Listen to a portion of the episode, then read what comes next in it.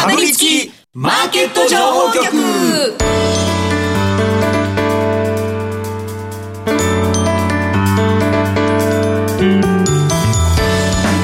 金曜夕方はラジオにかぶりつき皆さん1週間お疲れ様でした。進行役の八木ひとみです。さあ今週もこのお二人とお話進めてまいります。ビーコミさんこと坂本慎太郎さんそしてスパローズ大和勝孝さんです。どうぞよろしくお願いいたします。えー、さて番組始まる少し前にですね、うん、えー、日銀総裁人事に関するニュースが入ってまいりました、えー、政府は日銀の黒田総裁の後任に経済学者で元日銀審議員の上田和夫氏を起用する人事を固めたと伝わっています。副総裁には内田真一理事、えー、そしてまた氷見野前金融庁長官を起用するというふうにも伝わっております、えー、これを受けてですね為替ですけれども一時円高に触れましてえー、130円台半ばまで現在は131円台前半での推移となっています。えー、ちょっと週明けだと思ってたので、うん、若干油断してた部分がありますけれど。そうそうそうそう、はい、10日頃とかいう話はされてたもんね、うん。えー、まあそこはきっちりとですねアナウンスするんだなと思いましたけど。はい、うん、為替がやや動いたというところではありますね、はい、なかなかこうまあ年明けからねずっと注目されてたこと、ですからね、まあ、週明けの日経平均等がどう反応するかというところにもよるんですけれどもね、ね。はい、長期金利は0.495%に、えー、上昇しました。さて今日はですね番組後半でゲストにもご登場いただきます。岡三アセットマネジメントの大島聡さんにお越しいただきますファンドマネージャーでありアナリストでもいらっしゃる大島さんに投資のポイントなどじっくりとお話伺いますどうぞお楽しみに今日はなんでビーコミさんスーツなんですか？今日は、うん、そうですね、まあ、皆さん、真面目な話しようかなと思って。知ってたんじゃないですか、もう、日銀総裁。日銀総裁、そうそうそうそう。俺かいみたいな、もしかして俺かもみたいな。準備してたんですか？それはドラフトにかかるみたいな感じ今日、客が来るからさ。いや、でも、八木さんもやっぱ、こういうニュース入ると、女子アナの顔、久々見せて、そうそうそう。いつもはバラエティータレントの顔を見せて、もうちょっと日銀の話をした方がいいから。あれと思う。んだけどこの上田さんって、まあ、今回の本命とかでは多分なかったと思うんですけど、うん、で多分誰誰とかいう人もいるかもしれないですけどあの前本命だったのがあれ白川さんが2008年に総裁になれた時に、はい、なんか武藤さんとでなんか揉めて民主党が反対してみたいな頃あったじゃないですか。その頃もしかしてっていう話は、まあ、されてた方なんですけど、はい、その頃はね確かハト派だったっていう僕ははい。あの記憶はあるんですけど、はい。えっとまあ、量的緩和政策の時間軸効果を発明された方というふうにはい、何なんでしょうそれ。言われてい。る、まあだからゼロ金利にしてこれいくかゼロ金利にしてその後のそのゼロ金利がその長引いたとすると、はい、えっとまあこれ長引くだろうこの政策は工藤さん長引いたんだけど、はいはい、だからその今ってさ米国のさ金利は、えー、一応、えー、その短い金利は高くて、はいはい、で、えー、10年の金利は低いわけで、うん、逆金利だうんだって言われてる。これ10年後この金利じゃないよねっていうか低いっていうのもあるわけですよ、はいはい、だからそれはゼロ金利がずっと続くというようなみんなのイメージがあれば10年間10年後はだからもっと金利高いだろうと思って高いかもしれないけどこれも落ちてくるという効果だから結局新しい政策を打つことができなくなっちゃった、えー、時には、えー、えー、結局ゼロ金利で何もできないから、まあ、マイナスもあるやないかっていうのもあるかもしれないですけどでも、えー、そのゼロ金利ずっとやるよっていうアナウンスを強烈にしておくと、うん、えー、長い金利も、えー、ある程度落ち着いてくる。だから金利、えーと、お金をそんなに使わずにですね、うん、えー、金えー、金融緩和効果を、ね、最大限に発揮できるというような話だと思うんだけどその作戦を作った人だと言われて多分合ってるともう。すっげえドキドキしながら話、うん、あんまりこういう真面目な話しないんだけど 危ない危ない。そうですね。ただ本当にあの事前の報道とかで、あまりこう名前が上がってこなかった方なので、ね。はいはい、サプライズでは。今年も結構もう70後半ぐらいなんじゃないかな。だってその白川さんの時名前があったぐらいだから、うん、うん、15年前ですもんねですよね、えー、はい、と思います、はい、おこんこんな感じでいいですかね、はい、さすが円もあんまり動かなかったですよね、はい、一応、まあ、一旦円高に、はいえー、触れまして、はい、その後ですね、まあ、若干、まあ、もう戻ってるかなと。いうところなんで、まあ、それやっぱりハト派のイメージが若干あるのかなと思いきやですね、はい。今日このためにビコミさんは、ネクタイをしてきてくださいました。いやこれはあの岡さんのカラーです よまあ、そういう話なんですけど。なるほど、はい、えー、この番組では YouTube でも同時配信しています。この後午後5時からですね、えー、YouTube 限定で延長配信しますので動画でもぜひご覧ください。また番組ウェブサイトには今日の資料アップしてあります。ダウンロードして参考になさってください今日もかぶりついて聞いてしまうような株情報てんこ盛りでお送りしてまいります。かぶりつきマーケット情報局。この番組は岡三証券の提供でお送りします。かぶりつきマーケット情報局。ではまずは今週1週間のマーケットを振り返るとともに来週以降の見通し坂本さんに聞いていきます、はい、えー、今日も岡三証券の資料を見ながら振り返っていきたいんですけれども、日経平均週末の終値2万7670円98銭でした。週間では161円52銭のプラスということで、はいなんかこう、指数的にはそんなに大きく動いてない印象、うん、こういう動きが続いたっていう、特に週後半ですね、そうですね、はい、イメージでしたけれども、まあ、毎週好動きじゃないって言ってると思う、先週僕お休みだったけど、毎週好動きじゃないかって話なんだけど、まあでも、実際ね、えー、っと業績がね、今、半分ぐらいかな、まあ今日入れた半分、今日開示されてるんですけど、はい、えー、っと昨日時点で、まあ、ほぼね、えー、動きなしと、だから、うん、情報修正も下方修正も、まあえー、そ指数をね、えー、ベースでまとめると、まあ、ほぼゼロと。だから EPS もあんま動いてないよねというふうな状況になってます。で、まあ、でもね、えー、その情報修正しないで、進捗が良くて残してる会社たくさんあるから、うん、4級は大丈夫だろうと思ってます。だからまあここから僕は5%ぐらいの情報修正が、まあ、えー、期末まで、えー、あってもいいんじゃないかなと思ってる。うん。それがまあ、その理論は変わらないです。うん、えー、だからかなりしに最後までしないなっていうのと、あとは皆さんまあ業績見ててちょっと気になるところは、やはり市況関連の株が、えー、産休あんまり良くない会社が多いよねと。えー、そこはまあ中国に密接な会社は特にそうかな。やっぱフルコロナみたいになっちゃったので、えー、なかなかその、ものが入れれませんみたいになって、うん、えー、売り上げが10兆もらってるから立ちませんみたいなのも多分あるかなと、えー、思いますし、えー、とあとはコメント書いてますけど、えー、ロレックス逃げ遅れた出品という話もまあありましたけど、これは、えーとまあ、中古の、えー、時計とかを、まあ、はい、えー EC 含めて売買する、まあ、販売する会社なんですけど、えっと、ロレックスがですね、まあ、ちょうど、まあ、去年の終わりぐらいかな、10月、まあ、夏ぐらいからか、ちょっとね、価格が、えー、落ちてきてたんですよ、ね。さん言ってましたよね。そう、ロレックスやべえぞみたいな話をしてて、見てるロレックスは見てる。で、それで、えっと、バリエンスみたいな、その買ってきてすぐオークション出したところってそんなにリスクないじゃないですか。えー、で、ここやっぱりこう抱えてるんで、やっぱり上がってる時はいいんだけど、下がり始めると、その在庫評価損みたいなの出てくるだから、石油株と一緒やんっていうツイートを僕は昨日したんだけど、まあ、そういう話にまあなっていますね、と、えー、いうところですね。うんで、えー、あとはね、えー、とこれに関しては、他はどうかというとですね、はい、まあ、そうですね、えー、でも、ある程度みんな予想はしてたみたいで、うん、えー、この、えー、上位と下位を見たとしてもですね、そんなに、えーまあ20、ぐらいで上下済んでますと、えー、考えると、ある程度、まあ、めちゃくちゃ悪いのでも許されてるのかなと思うし、すごい良くてもある程度しか買われてないんじゃないかというような、えー、形ですかね。これ日米の比較、まあ、アメリカ結構、決算ね、だいぶ出てきたと思うんですけれども、はい。はい。えっと、アメリカはね、とりあえず社数ベースでいうと、えっと、7割ぐらいの開示が、8割終わってるんですけど、えっと、7割の企業が、えっと、予想、市場予想、一株益を超えているという状況です。だから、いいじゃんと思いきやですね、はい、えっと、この業績を、まあ、前年同期比で、えー、比べるとですね、どんどんどんどん下方修正が進んでいると。だから、えー、それ5%ちょっとかな、あまあ、前年同期からすると、えー、マイナスになっていると、減益になっていると。いうことなんで、これは、まあ、その GAFA が、まあ、えー、全部現金みたいな話があったじゃないですか、失速みたいな。まあ、それは大きいところが足を引っ張ってると。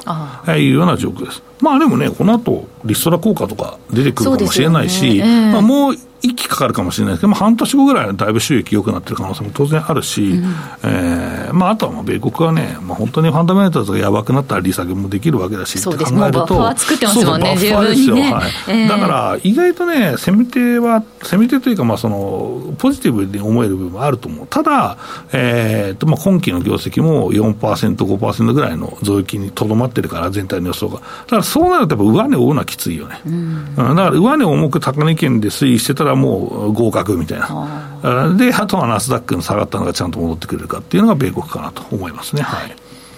これあの、個別に入る前にですね、一つその指数に関してちょっと伺いたいんですけれども、あの、スタンダード指数ありますね、こちらが最高値取ってきてるということで、今週強かったんですよね、週間で1%を超える上昇だったんですが、はい、これはどう見ますか、えっと、これはね、スタンダードは、まあ、昔でいう、まあ、2部とかが多めに入ってるんですけど、まあ、それどういう指数かというと、えー、と、バリュー株がやっぱ多いよね、低 PR、低 PBR 株が多いので、まあ、その辺が、あたくさん入ってます。で、まあまあ当然、後輩とかも当然その中にたくさん入ってるので、はい、まあえー、3月末の権利取りの動きですとか、うん、まあ、あとは、まあ、日経平均が膠着しているので、まあ、ここでちょっとイケイケの銘柄買ってしまうと、指数が下がると痛手を負うので、うん、まあ、あの、あんまり動かないかもしれないけど、安いなと思う株を買っとこうとか、まあ、そういう流れに、まあ、いったんじゃないかなと思ってます。まあ、えー、それをセクターに全部結びつけて話すのはちょっと強引なんだけど、まあ、あの、卸売とかね、配当が高いような銀行とかね、えー、が、まあ、赤いユニットが買われていますというと、かなり強引なんだけど、まあまあ、そうだねと思っている人もいるかなと思うんですけどね、まあ、えー、と業績も、えー、とこれはちょっと絡んでいます。はい。では、えー、個別でも確認していきましょう。東証プライム市場の騰落率ベスト30それぞれ見ていきたいんですが、うんはい、まずは、えー、6924の岩崎電機、これは週間で82%の上場と、はい、あ上昇ということで、うん、えー、上昇率トップですね。うんはい、えっと、こちらはですね、えっと、カーライル系のですね、コスモホールディングスというところがですね、4460円で、えー、っと、まあ、TOB とか MBO と、えー、TOB かけますと、えー、いうことなので、えー、それに採用する動きですよと。いう、これ2500円ぐらいだったのが、4460円で買うと、これ夢あるねというところですし、多分これ決算発表ぐらいの時に言ったんじゃない？だから、決算をまた越して、て買う人は、多分これが一番儲かったんじゃないかということかなと思いますけどね。はい。6924岩崎電機ですが高いところで、えー、2月9日ですね。4455円まで上昇しています、えー、続いて見ていきますのが上昇5位に顔を出しています。6997日本ケミコン、こちら週間で21%の上昇です、うんはい、えっと、こちらはですね、まあ、情報修正がですね、一つの、まあ、基本になってます。はい。えー、一つの、まあ、材料です。えー、で、一応、そうですね、まあ、価格転嫁が意外とこれ進んだっていうのが、まあ、あって、まあ、競争力が若干あるような、まあ、ものですので、まあ、意外と業績良かったんですよね。ここはね、やっぱり評価する価格転嫁するとこってもう本当評価されますからね。うん、えー、だから、今日とかも3月とかか、もうずっと僕3月の話ばっかりしてるんですけど、もう、えー、っと、壁紙カーテンの、で、めちゃめちゃ値上げしてるんですよ、壁紙が。で、僕自分でマンションを中古買って、えー、まあ、リフォームして貸したりするのよくやってるんですけど、壁紙が1年半で2倍になってるから。えー、2倍？めっちゃ高いですよ。でも、坂本さん、前の値段ダメですよ、と。えっついくらって倍は確保してください。マジかみたいな。で、3回ぐらい値上げしてるの。で、10月にもう一回値上げしたから、ちょうど値上げ期に入ってたわけですよ。だから、また、まあ、今回の業績も良くて、株価上がってっていう。だから、消費者、まあこれ B2B でも C もあるけど、うん、消費者にとってかなり値上げ厳しいんだけど、そこをもうやりきる企業は株式市場から評価されるから。うん、だからまあそれは、食品とかもそうだし、やっぱりここはまあ経営者としてはね、非常に悩ましいんだけど、やっぱ株上げたいんだったら値上げするしかないよねっていうのはあるかなと。まあ値上げできるぐらいの競争力がないと厳しいんだけどね。そうですね。まあそこは競争力に本当に尽きると思いますね。うん、でもまあ、うん、そこはね、やっぱ株式市場はちゃんと評価してしてくれますということですね。ではもう一銘柄だけ参りましょう、はい、6590芝浦メカトロニクスですが、うん、えー、こちらですけれども今日、うんえー、昨年来高値ですね、はい、1万4010円まで上昇しました、うん、そうですね、こちらはですね、えーとまあ、配当と予想、配当業績、配当と業績をまあ情報修正、えー、してますよと、えー、いうことで、営業利益も76億円から100億円ですと。いうこと、配当は390円から510円にと、えー、いうことですね、はい。えーと、中身は意外と部品調達が、えー、苦しんでる会社がまああるんですけど、そこの会社が意外と苦しんでるところは、は、えー、収益を落としてるんだけど、ここはそれがすんなりいきましたと。かつ、まあ、値上げも若干できたから良かったですという話なんですね。で、逆にそれができなかったところは、ちょっと一名が飛ぶけど、ティラドっていう会社があって、はい、はい、えっ、と、7236のティラドなんですけど、ここは、えっ、と、原料のその調達が、えー、できなくて、米国特にコスト増してしまって、えー、下方修正減配となってしまう。だ価格転嫁できなかったっていうのがあって、ここに明暗が分かれたと、えー、いうことになるわけですね。はい。えー、そこがね、えー、意外と3級色濃く出てるんで、まあ、これをまあ見て大丈夫だと思うんだったらここでまあ買う、えー、そうじゃないと思うんだったら伸ばすというので、えー、調整していくといいんじゃないかと思います。えー、そしてですね、えー、国内の債券市場で長期金利が上昇しまして、一時0.5%、日銀が現在の金融政策で上限とする0.5%程度に達しました。ほぼ1か月ぶりの水準ということですね。うん、すねはい、日銀の新総裁の人事に、うん、あの、報道伝わりましたけれども、うん、黒田体制より前に審議員を務めたということで、うん、異次元緩和路線が見直されるとの見方が浮上したのではというふうな記事が出ていますけれども、まあ、実際にはね、どういうあれかわからないですけれども、あの長期金利上昇しているということです。お話の続き、延長配信で伺います。この後はゲストの大島聡さんにお話伺ってまいります。ここでお知らせです。岡さんオンライン。岡さんオンラインなら口座開設から最大3ヶ月間現物信用取引手数料を全額キャッシュバックいたします。キャッシュバック金額に上限はありません。さらにキャッシュバック期間終了後も定額プランなら売買代金100万円まで取引手数料が毎日無料。株主優待銘柄も取引手数料が無料です。現物信用合わせて最大200万円まで毎日無料。手数料に自信あり。株式取引なら岡三オンライン。岡三オンラインは岡三証券株式会社の事業部門の一つです。当社が取り扱う商品等には価格変動等により元本損失元本超過損が生じる恐れがあります。投資にあたっては契約締結前交付書面等を必ずお読みください。金融商品取引業者関東財務局長金賞第53号。岡三証券株式会社。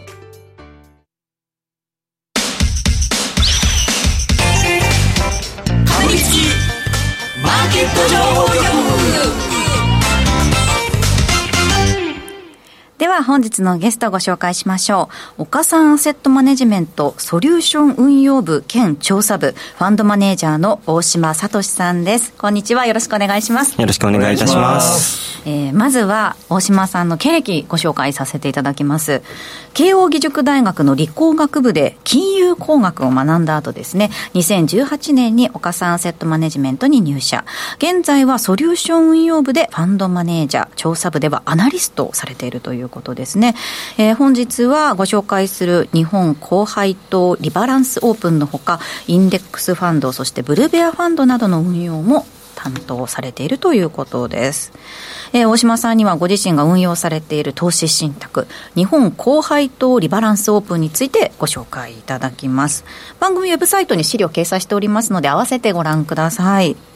では早速なんですけれども、はい、この投資信託ファンドの特色をですね大島さんから簡単に説明いただけますでしょうか。はい、えーと、こちらの、えー、日本高配当リバランスオープンなんですけれども、えーと、日経 500, 500種平均株価採用銘柄を予想配当利回りをこう高い順にですねランキングしましてそれ上から70銘柄を当金額で投資するようなファンドになっております、うん、えー、特色としましては2005年の3月に設定されてまして長い運用実績があるほかですねルールに従って運用しておりますので仮にファンドマネージャーがこう交代したとしても、えー、運用成果がぶれないということが挙げられます。でまた通常ファンドだとこう月次レポートなんかでこう上位何銘柄5銘柄とか一部しか公開されないと思うんですけれども、はい、このファンドですと,、えー、と毎月全銘柄組入れ銘柄をですね開示しているということも特色だと言えるかと思います。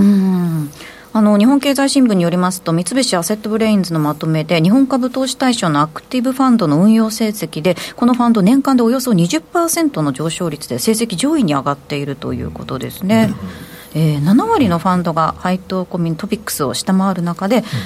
好成績を収めていらっしゃるということです、うんはい、この高パフォーマンスの、はい、理由というのはどういうところなんでしょうか？そうですね、まあ、大きく2つあるかなと思っておりまして、まあ、1つ目がまあ長期金利が上昇したことっていうのと、2つ目が逆張り戦略というところになるかと思います。で1つ目のまあ長期金利上昇っていうのはですね、まあ、当ファンド多少こう最近組入れ比率低下してるんですけれどもずっとこう不遇だったこう銀行株の比率がかなり高かったんですね。でそのためまあ昨年ご存知の通りまあかなりこの米国をはじめとした長期金利上昇に伴って国内の銀行株上昇したということで、まあ、その恩恵を受けることができたということが1点目です。で、2つ目の逆張り戦略というものなんですけれども、まあ、当ファンド、当金額投資というのを行っているためですね、比率調整っていうのをする場合に上がった銘柄を売ると。代わり下がった銘柄を、えーと、買うというようなことになりますので、市場に逆らった売買、つまり逆張りをすることになるんですね。で、昨年やっぱりこう、インフレとか景気動向っていうのをこう見ながら、こう、相場がかなり上げ下げ激しかったと思いますので、そういった中でこう逆張り戦略っていうのがうまくいったというのが2つ目の理由になります。なるほど。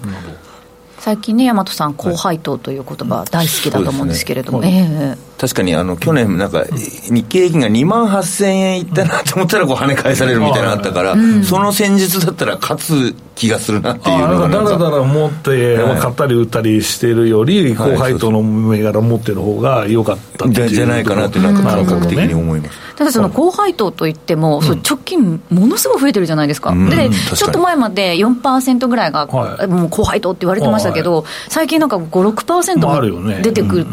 来てると思うんですけど、うんうん、どれぐらいの利回り、高配当というふうに、えー、銘打ってるんでしょうか？そうですね、一応こう、定義っていう明確な何パーセント以上っていうものはなくてですね、はい、あの機械的に上からこう70銘柄っていうふうになっているので、まあ、そこでこう、まあ、70銘柄に入ったものが高配当っていうことにはなるんですけれども、はい、えっと、現在一応こう組み入れているもので言えば、まあ、少なくとも4%以上っていうふうにはなっております。配当の平均利回り5.54%なんですね。そうですね。はい、すごいですね。すね。うん。これでも現在組み込まれてる銘柄っていうのは具体的にどういったものがあるんでしょうか？そうですね今、まあえーとですね、今毎月、えー、と月初に、えー、銘柄を入れ替えるんですけれどもちょっとそのリストがですね、まあ、ちょっと対外的に公表されていないものなので今月こういうふうにしましたっていうのをちょっと上げることはできないんですけれども先月の銘柄リストをもとに、えー、と申し上げますと、はい、まあ、組み入れたものっていうとこう DMG 森世紀だったり小松製作所だったりだとか。で除外されたものが大林組だとか大和ハウス工業などといった銘柄があります。うん。YouTube の方今見れますね。はいそうですね、うん、これ組み入れ全銘柄開示して大 大丈夫なんですか？そう、真似されたりとか真似されたりっていうか。そう。ですねはい。大丈夫なんですか？真似されたりとか。ね。確かに。でもでもさこれさ仮に個人投資家これ真似しようと思ったら、はい、これすごいお金かかるよ。そうですね。70銘柄に当金額で分散してるわけだからちなみにいくらあったらあの当金額で買えるんでしょうかそうですね、まあ、安定的にこの銘柄ずっと買いたいなって言ったら、まあ、1億円ぐらいはあった方がそうですねそうそうそう。意外とこれをその作るのって大変だし一回一回その買った手数料かかるとこもあるし、でこれファンドは意外と手数料ね安い。大口投資家だから意外と安かったりもまあするわけですよ、うん、だからまあそんなのも多分あると思うんで、まあ、効率的にまあこういう高配当をまあインデックスで持ちたいという方はね非常に、えー、面白いなとか思うんですけどね、はい、うんでもこれってもう最近結構その高配当とか、うん、例えばその優待とか、うん、結あの注目されてるっていうような印象なんですけど、うん、始まったのってだいぶ前ですよね、スタートが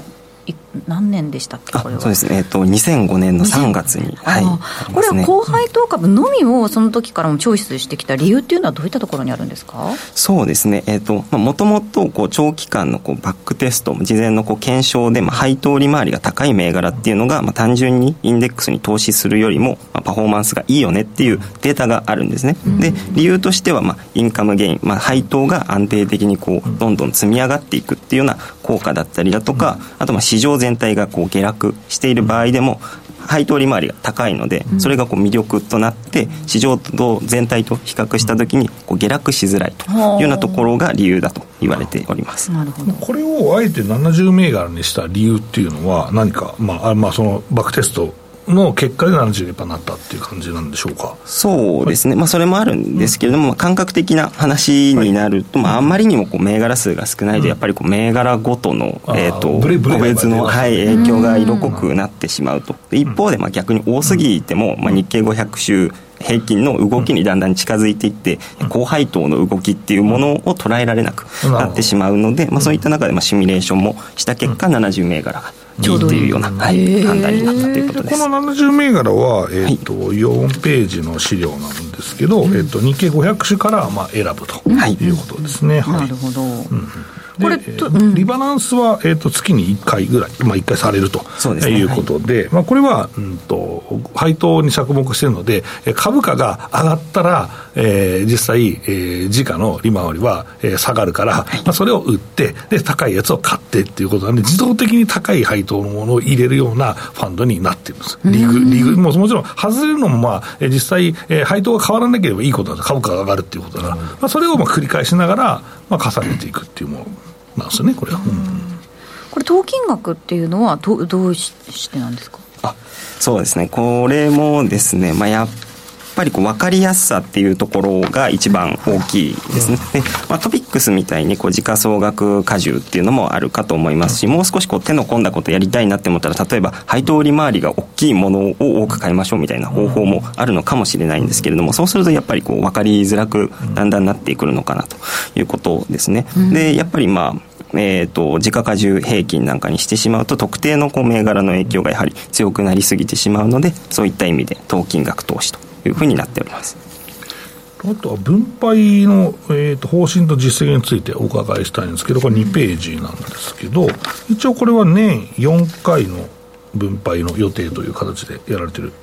はい、はい、そうですね、えーと、はい、とファンドの、はい、分配金に関しては、まあ、1月、4月、7月、10月に40円分配することを基本としております、ここれ、1400円分配されてるなんて、桁が2つ違ってびっくりしました。これこそ高配当じゃねえのみたいな、10%の銘柄とかあるんじゃんこれあの別に誤食とかじゃなくて、本当に1400円とかですよね。本当に1400円です。すごい、これちょっとびっくりしますけど、この、あ、じゃ分配金がなぜここ1400円だったのかっていうのは、この後延長配信の方で、じっくりと伺ってまいりましょう。これはちょっと興味あるから見たいよね、そうですね。はい。